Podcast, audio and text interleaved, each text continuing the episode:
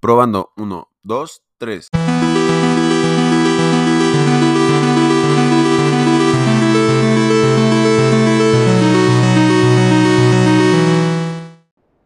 Trujillo aquí con ustedes. El día de hoy vamos a hablar del cerebro social. Eh, y esto quiero tocarlo porque los seres humanos vivimos conectados a una sociedad que nos permite trascender nuestras limitantes individuales en muchos sentidos. Ya estamos apoyándonos a través de la tecnología para algunas de las cosas que se hacían a través de las demás personas, pero eso no quita el hecho de que a nivel social seguimos requiriendo el apoyo de las personas que nos rodean. Y eso está cableado biológicamente en nosotros. Y es que muy temprano en la evolución de nuestra especie, los mecanismos biológicos que nos caracterizan nos brindaron un cerebro que es capaz de conectar con los demás humanos y entender las dinámicas de grupo. Entender cómo estamos cableados biológicamente a ser sociales y todo el balaje evolutivo que esto implica nos permitirá entender mejor leer y entender cómo leemos a los demás, entender también cómo juzgamos a otros por su apariencia, cómo clasificamos a las personas internamente de forma individual y cómo, cómo experimentamos pertenecer a un grupo. Y es que para trascender nuestra individualidad y poder actuar de forma más consciente en los grupos sociales en los que nos desenvolvemos, tenemos que estudiar cómo funcionamos de forma individual y colectiva y de esto hablamos hoy, del cerebro social. Así que, comencemos.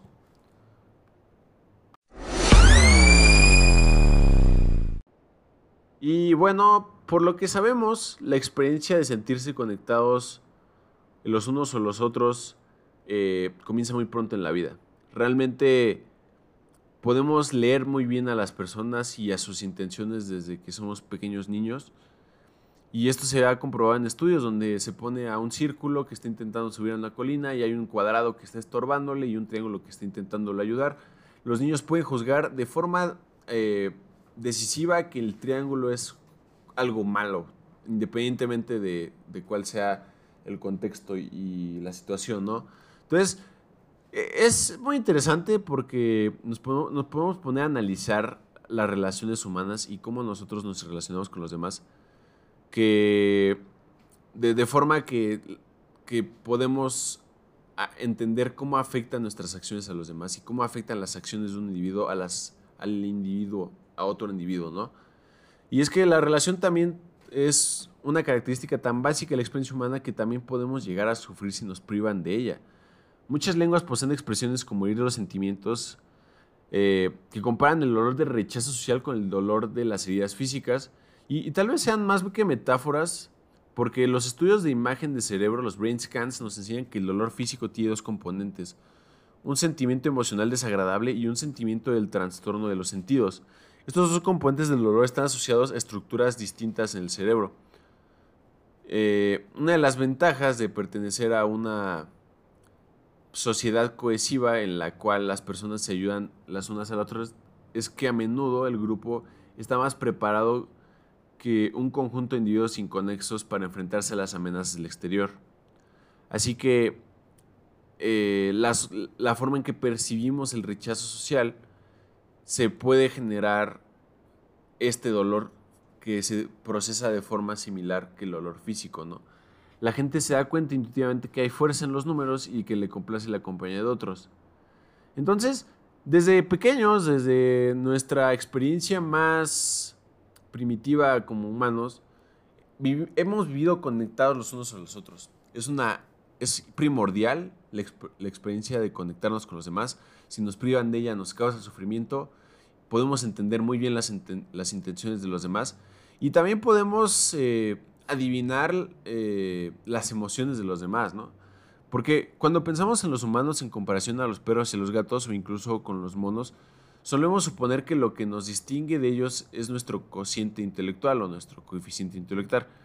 Pero si, si la inteligencia humana evolucionó por motivos sociales, la cualidad principal que nos diferencia del resto de los animales debería ser nuestro coeficiente social. En particular, lo que parece ser especial en los humanos es nuestro deseo y capacidad de entender lo que piensan y sienten otras personas.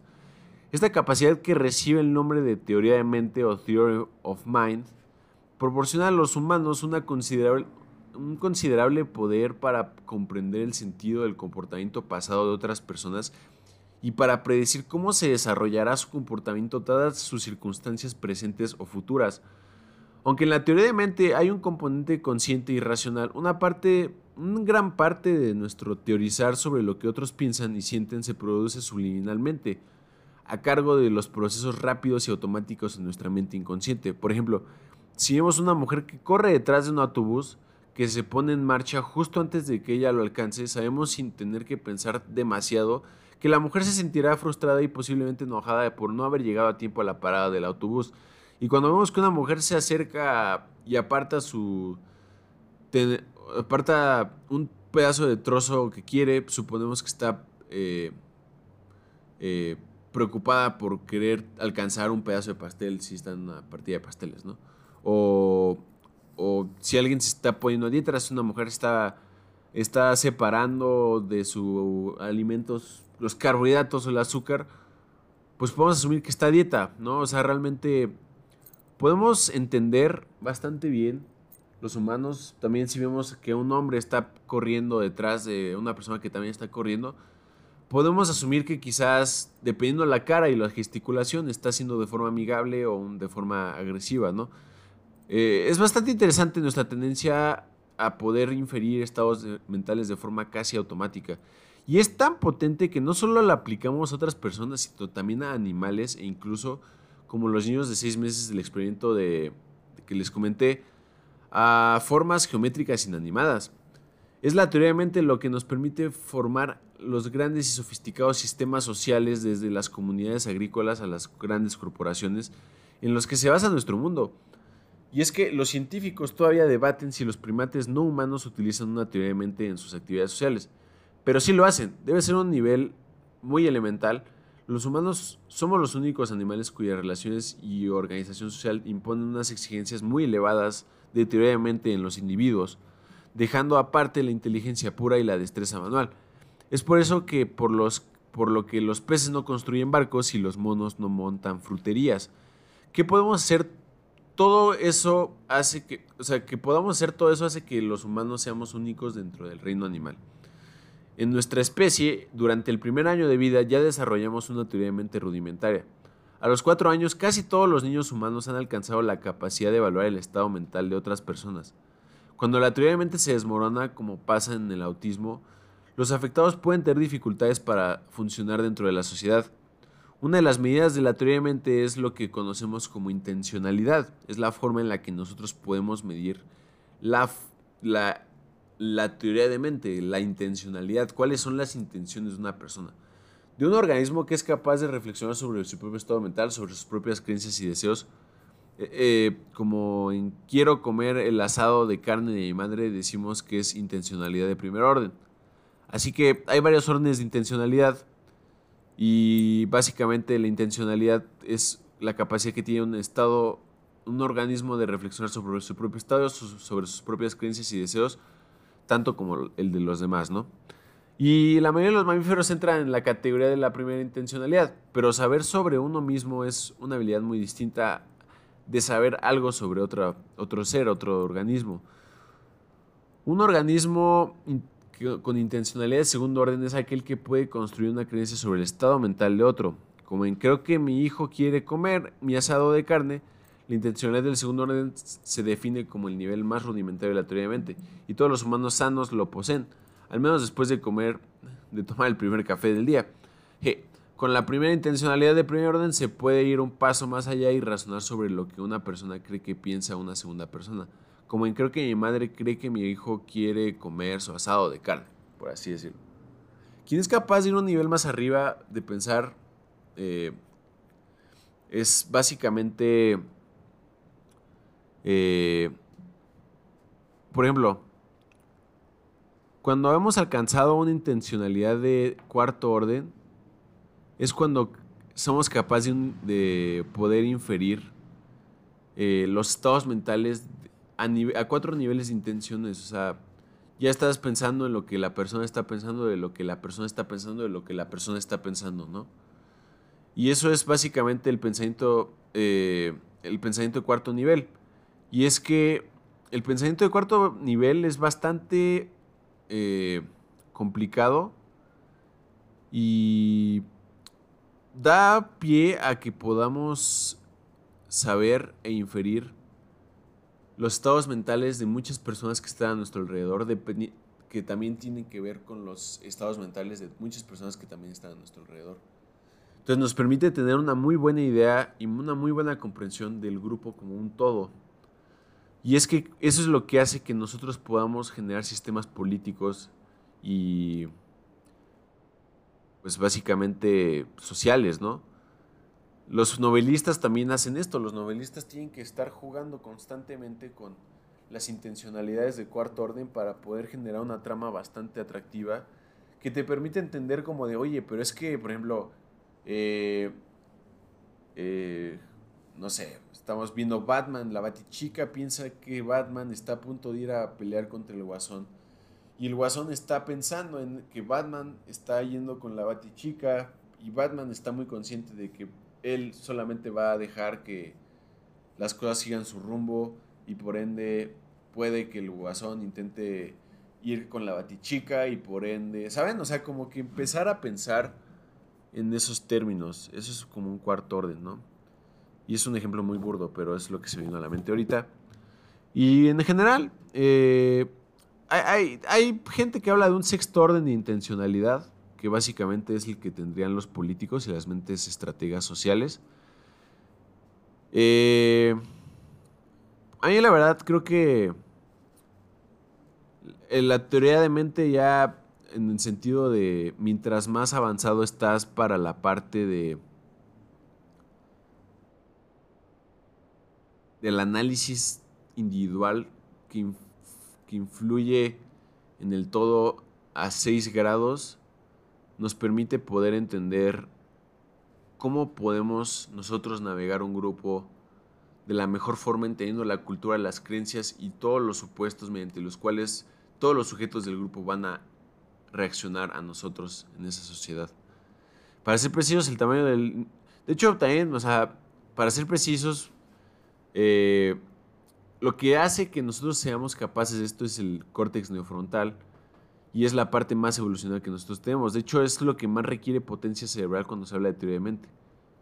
Y creo que es un punto muy importante porque la verdad es que si nosotros tratáramos de inferir de forma racional todas las cosas que ocurren a nivel social, los pequeños detalles, los pequeños microexpresiones, los pequeños actos, las pequeñas burlas, las pequeñas bromas, todas esas cosas, si nos, nos pusiéramos a analizarlas de forma consciente, veríamos que, o sea, nos saturaríamos. Es muy importante por eso que el cerebro desarrolló esta capacidad de poder leer a las personas de una forma que nosotros podamos, sin tanto esfuerzo, entender grados de intencionalidad muy elevados. Obviamente, mientras más elevado el grado, más potencia cerebral requiere y más córtex neofrontal requiere. Entonces, digamos que mientras más inteligencia social tienes, en teoría realmente sí se puede decir que pues, eres una persona que tiene una inteligencia muy elevada, que siquiera tiene un córtex neofrontal bastante superior a la media de la población que quizás no tiene los grados de intencionalidad que tú puedes llegar a tener para entender cómo funciona el grupo en general, ¿no?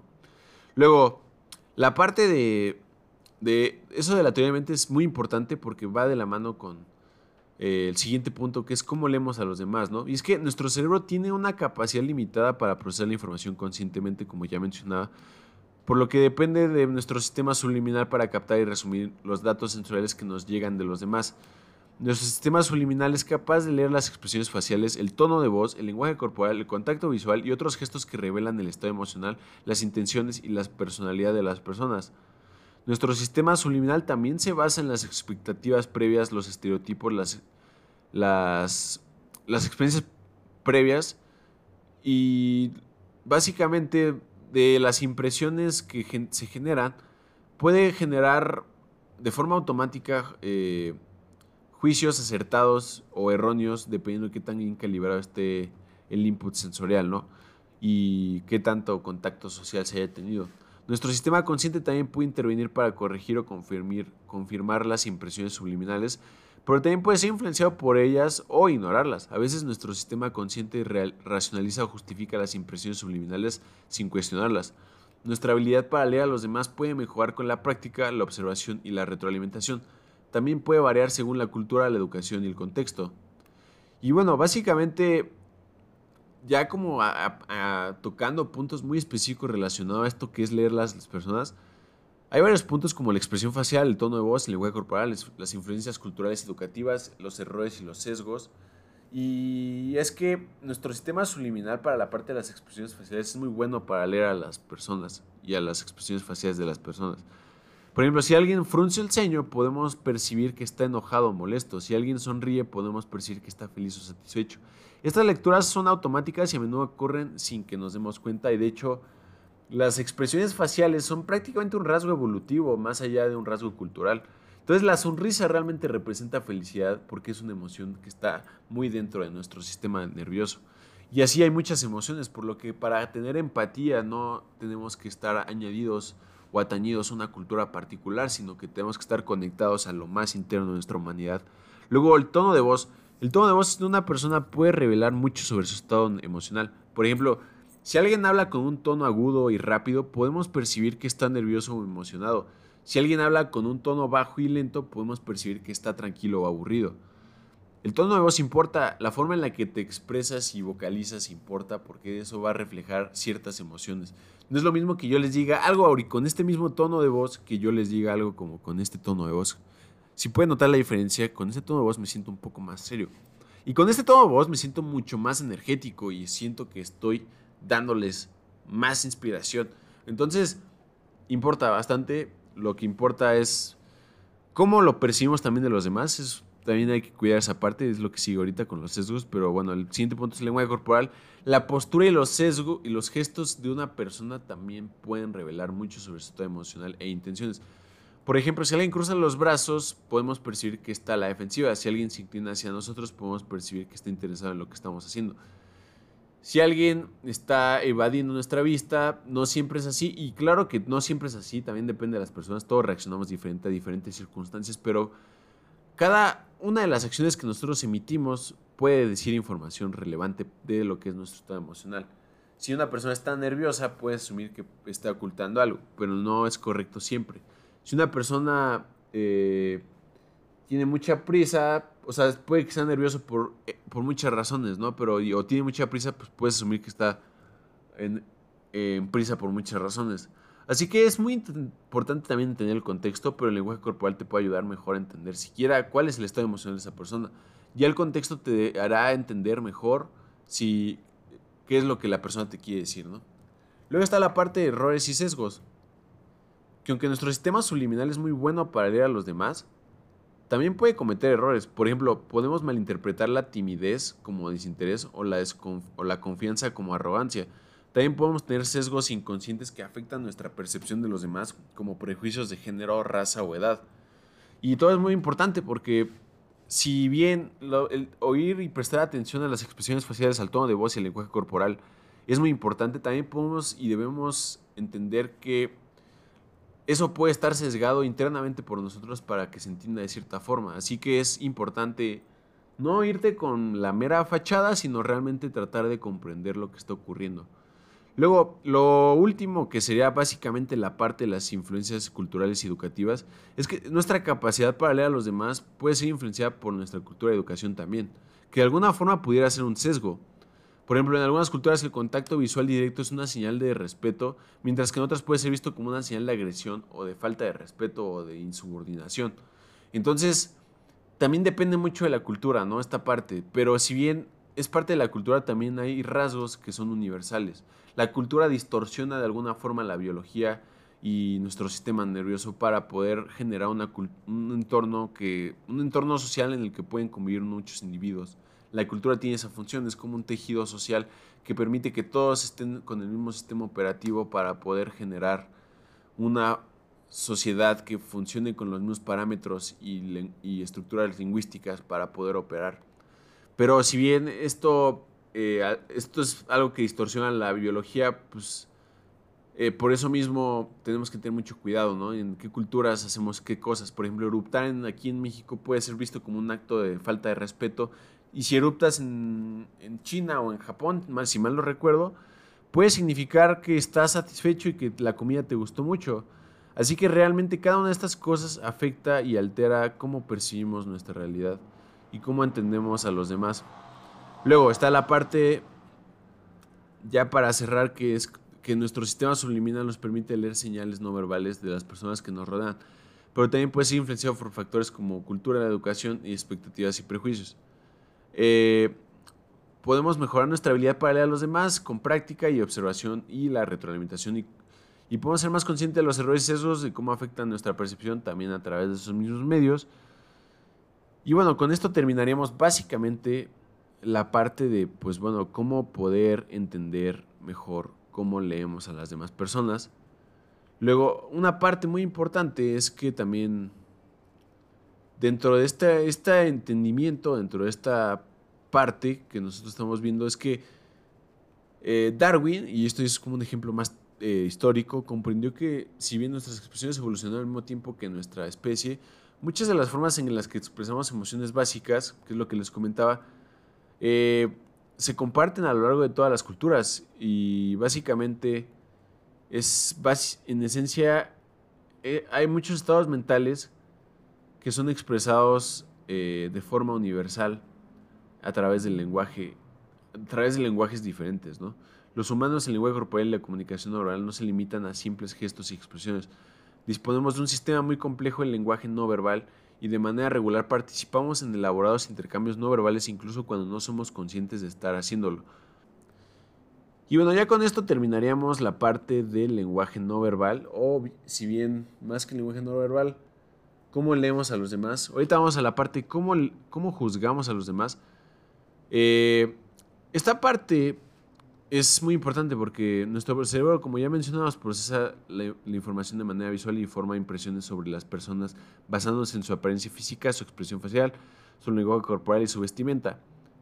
Estas impresiones son subliminales, es decir, que ocurren sin que nos demos cuenta y que influyen en nuestras decisiones, actitudes y emociones hacia los demás. Eh, hay factores que pueden sesgar o alterar nuestras percepciones visuales como las expectativas, los estereotipos, las emociones, el contexto y la cultura. La apariencia puede afectar la credibilidad, de hecho, la confianza también, la simpatía, la atracción y el éxito de las personas en diferentes ámbitos como la política, la justicia, el trabajo y las relaciones sociales son influidas por esta parte.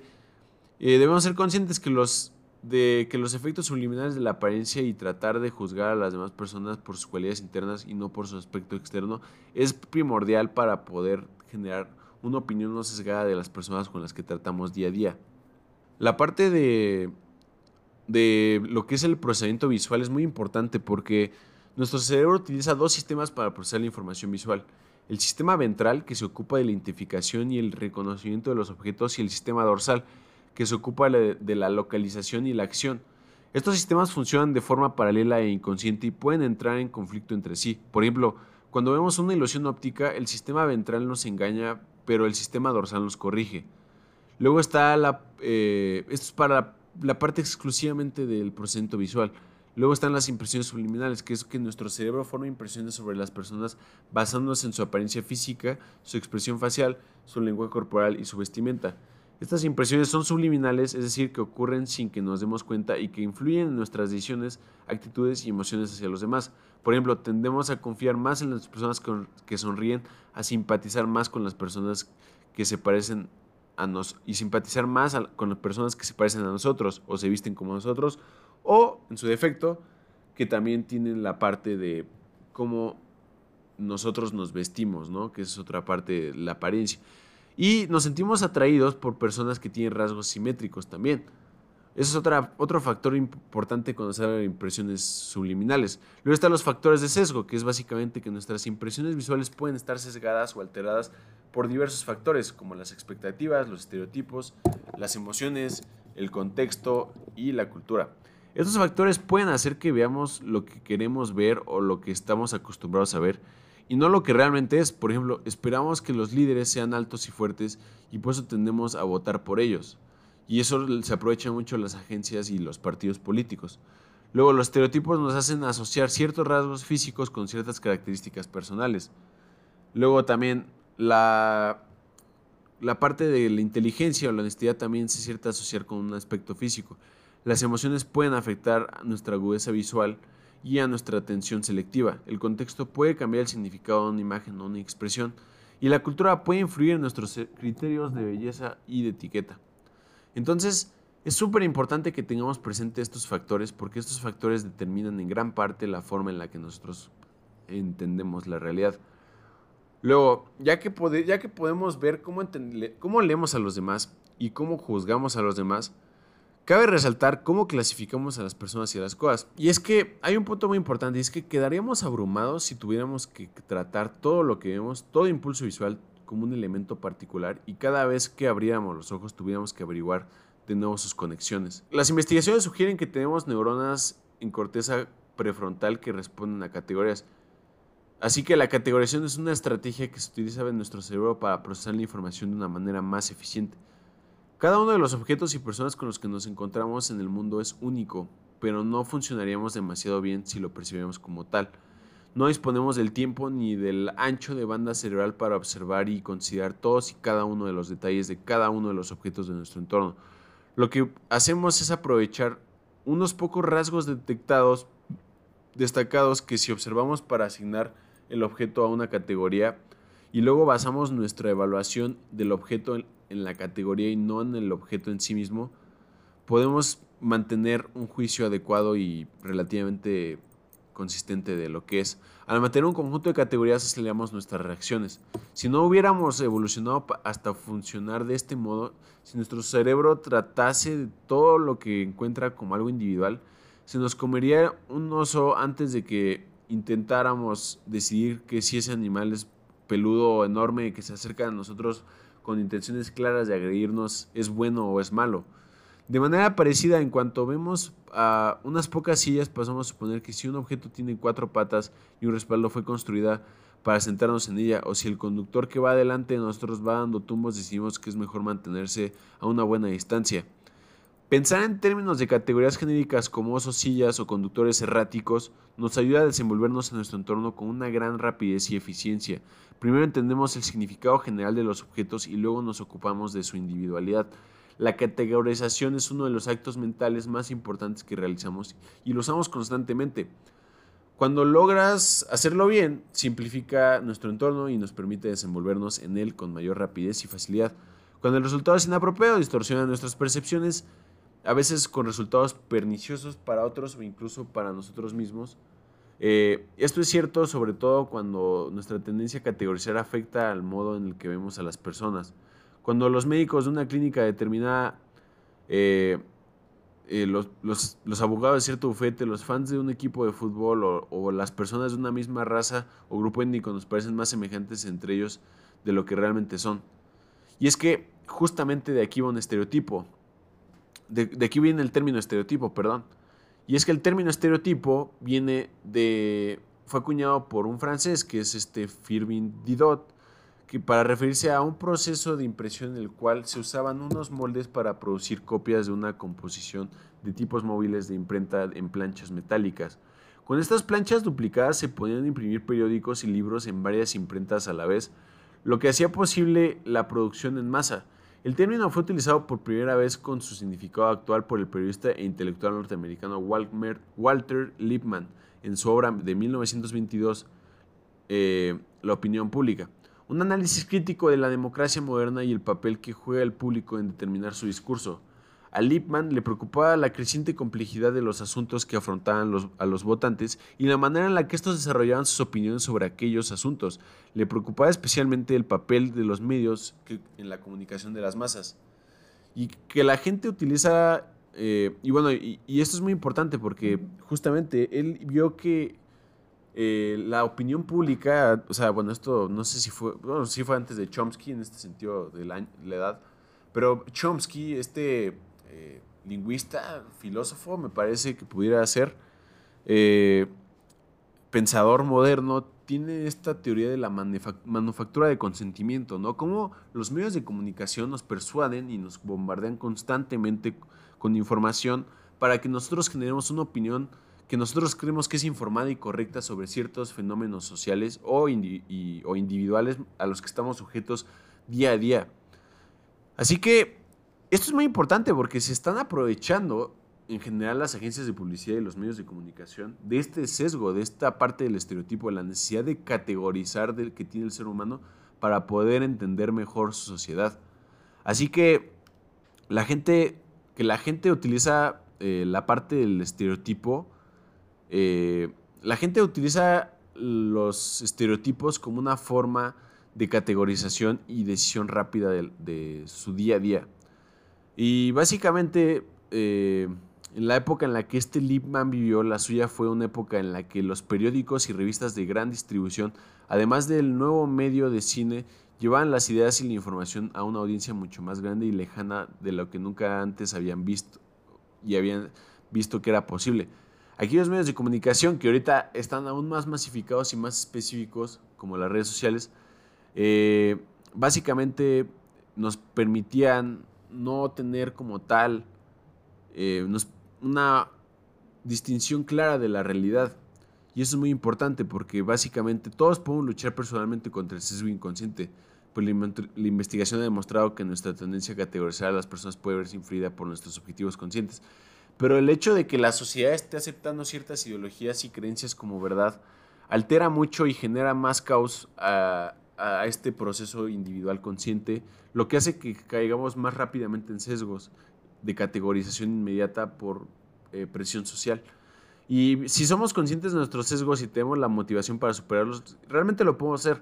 Y ese es el punto de esta parte de, la de cómo nosotros podemos trascender la categorización de los estereotipos y dejar de ver a grupos sociales que nosotros pudiéramos juzgar como malos, como personas que realmente pudiesen llegar a ser bastante interesantes. Por ejemplo, los estudios sobre juicios criminales han puesto de manifiesto un conjunto de circunstancias en que suelen superarse los sesgos de las personas con relación a la apariencia. En particular se sabe desde hace tiempo que las declaraciones de culpabilidad y las recomendaciones de castigo están influidas subliminalmente por el aspecto del acusado. Sin embargo, por lo general los acusados más atractivos reciben un trato menos severo solamente cuando están acusados de delitos menores, como infracciones de tráfico o estafas, pero no cuando la acusación es un delito más grave como el asesinato. Nuestro juicio inconsciente, que depende en buena medida de las categorías que asignamos a las personas, siempre compite con nuestro pensamiento consciente, más deliberado y analítico que puede verlas como individuos. El grado en que vemos a una persona como individuo o como miembro genérico de un grupo va variando a medida que se enfrentan estos dos bandos de nuestra mente y eso es lo que debe ocurrir en los juicios criminales. Los delitos graves suelen implicar un examen más detallado y demorado del acusado y es más lo que está en juego así que la atención consciente acaba superando el sesgo del atractivo. La moraleja de la historia es que superar el sesgo inconsciente exige un esfuerzo y una gran fortaleza moral cuando se trata en particular de estos, de estos juicios criminales. Una buena moraleja eh, de empezar es examinando con más calma a quién estamos juzgando. Aunque en lugar de estar acusando de homicidio, este, este, de homicidio esté simplemente pidiendo un trabajo, un préstamo a nuestro voto, eh, sigue siendo una labor compleja, ¿no? O sea, no, no siempre vamos a estar eh, determinando eh, y evaluando si alguien es un criminal. A veces solo son cosas más complejas como prestarle dinero a una persona o, darle aquí nuestro voto. Y nuestro conocimiento personal de un miembro específico de una categoría puede anular fácilmente nuestros sesgos hacia esa categoría. Y lo que es más importante, con el tiempo el contacto repetido con miembros de una categoría puede actuar como un antídoto contra los rasgos negativos que la sociedad asigna a las personas de esa categoría. Por ejemplo, los chacas, los cholos, eh, este, estos grupos sociales que se ven marginados y, como una eh, impresión negativa pueden realmente verse como algo positivo ya que convives con personas y te das cuenta que son personas como tú y que no tienen nada diferente a ti. Y esto genera más inclusión en las culturas sanas. Así que esto es muy importante, tratar de trascender nuestros sesgos y, como antídoto socializar con personas con las que de entrada nos podemos llegar a sentir incómodos, pero tratar de romper esa barrera del ego para poder entender mejor las diferentes circunstancias y la humanidad es lo que nos va a hacer crecer de esta forma individual. Y cuanto más interaccionemos, interaccionamos con individuos y conocemos sus cualidades personales, más munición tiene nuestra mente para contraatacar nuestra tendencia a estereotipar, pues los rasgos que asignamos a categorías no son solo el producto de las suposiciones de la sociedad, sino también de nuestra propia experiencia. Y bueno, con esto eh, quiero pasar ya como el último tema, que es la parte específica de, la, de lo que sería los grupos sociales, ¿no? Cómo nosotros nos vemos distorsionados por los diferentes grupos sociales a los que pertenecemos. Es un punto muy, muy importante de ver. Porque últimamente los científicos llaman, bueno, los científicos para este tema de los grupos se han percatado de muchas cosas muy interesantes que ahorita vamos a tocar. Eh, y con esto ya acabaríamos este episodio. Eh, la verdad, da muchísimo para hablar, pero pues digo, la verdad no quiero extenderme demasiado para que ustedes puedan seguir con su día y no se traguen más de, de, una hora aquí. Pero el punto es que los científicos llaman en grupo o grupo interno a cualquier grupo del que una persona se siente miembro. Y exogrupo o grupo externo a cualquier grupo que lo excluya. A diferencia del uso coloquial que tienen los términos en inglés, los términos técnicos endogrupo y exogrupo no se refieren a la popularidad de los miembros de los grupos, sino únicamente a la distinción entre propios y extraños, entre nosotros y ellos. Es una distinción importante porque vemos de forma distinta a los miembros de los grupos a los que pertenecemos que a los grupos a los que no, de los que no formamos parte. Y como veremos, también nos comportamos con ellos de forma distinta. Eso además es algo que hacemos automáticamente, con independencia de si tenemos la intención consciente de discriminar entre los grupos o no. En, la última parte he hablado de cómo el hecho de colocar a otras personas en categorías afecta a, nuestras, a nuestra forma de verlos. Que nos coloquemos a nosotros mismos en categorías de endogrupos y exogrupos también tiene un efecto sobre nuestra manera de ver nuestro propio lugar en el mundo y el de los otros. En lo que, en lo que veremos ahorita lo que ocurre cuando usamos la categorización para definirnos a nosotros mismos, para diferenciar el nosotros del ellos, es que todos pertenecemos a muchos endogrupos. A consecuencia de ello, la identificación que hacemos de nosotros mismos cambia de una situación a otra. Cambiar la afiliación de endogrupo que adoptamos para el momento es un truco que todos utilizamos y que nos ayuda a mantener una apariencia alegre, puesto que los endogrupos con los que nos identificamos son un componente importante de la autoimagen, la imagen que es básicamente la que nos hacemos a nosotros mismos. En estudios experimentales y de campo se ha encontrado que la gente está dispuesta a hacer grandes sacrificios económicos y eso les ayuda a establecer el sentimiento de pertenecer a un endogrupo del que aspiran a formar parte. Es una de las razones de que, por ejemplo, la gente pague tanto por ser miembro de un club de campo exclusivo. Aunque no utilicen sus instalaciones, en una ocasión, un ejecutivo de videojuegos compartió conmigo un buen ejemplo de la disposición a dar dinero a cambio del prestigio de una identidad del endogrupo deseada. Una de sus productoras de mayor antigüedad entró en su despacho tras enterarse de que le había subido el suelo y la categoría a otro productor. Le explicó que a ella no podía ascenderla durante un tiempo a causa de las limitaciones presupuestarias, pero insistió en que le subieran el suelo ahora que habría que su colega eh, que sabía que a su, colega se lo habían subido. Eso no resultaba fácil para este ejecutivo porque su negocio era ultra competitivo y siempre había otras compañías intentando robarle a sus buenos productores, pero no disponía de los fondos para repartir aumentos de sueldo a todos los que se lo merecían.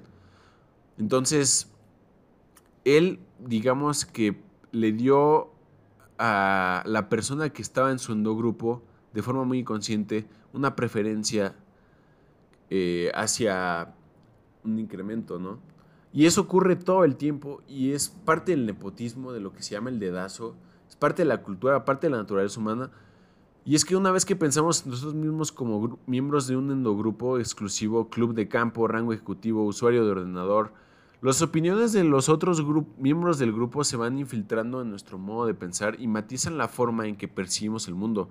Los psicólogos denominan eh, estas normas del grupo a esas formas de, ver las cosas. Y puede parecer natural que percibamos más variedad en nuestros endogrupos porque solemos conocer mejor a sus miembros como individuos. Por ejemplo, conozco personalmente a bastantes físicos teóricos y a mí me parece que son bastante variados. A mí a algunos les gusta la música de piano mientras que a otros prefieren el violín. Algunos leen a Nabokov mientras que otros leen a Nietzsche. Y bueno, vale a lo mejor no son tan variados, pero supongamos que ahora eh, pienso en los agentes financieros. Apenas conozco a algunos, pero en mi mente los veo como un grupo aún menos variado que los físicos teóricos. Imagino que todos leen solamente Wall Street Journal o el financiero y conducen coches chulos, eh, se la pasan viendo Bloomberg y no escuchan música, sino que prefieren mirar noticias financieras en la televisión.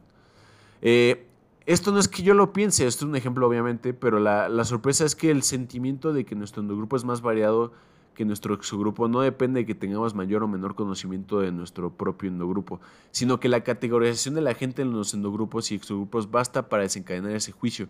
De hecho, como veremos o como podemos ver, nuestros sentimientos especiales hacia nuestro endogrupo persisten incluso cuando los investigadores juntan a unos extraños de manera artificial y al azar en endogrupos y exogrupos. Cuando Marco Antonio se dirigió a la multitud tras el asesinato de Julio César para decirles en la versión que hizo Shakespeare de estos sucesos, amigos romanos, compatriotas, prestadme vuestros oídos. Lo que en realidad estaba diciendo era miembros de mi endogrupo, miembros de mi endogrupo, miembros de mi endogrupo. Un sabio llamamiento, un sabio llamamiento para poder generar una simpatía en el grupo. Y es que eso es muy importante porque cuando se generan endogrupos en las organizaciones, cuando se generan estereotipos en las organizaciones o en la sociedad en general, cuando nuestra capacidad de, cuando nuestros sesgos cognitivos, nuestros estereotipos y nuestra primitivamente endogrúpica se junta, no nos permite ver más allá de lo que nosotros y nuestro endogrupo es. Y eso es muy peligroso porque es lo que genera, ha generado genocidios en la historia, ha generado eh, movimientos que afectan a individuos que tenían buenas intenciones en la sociedad y básicamente mucha violencia puede salir de ahí porque es algo sumamente primitivo que si se deja eh, correr puede literalmente alterar el tejido social que no es para un bien futuro común, ¿no?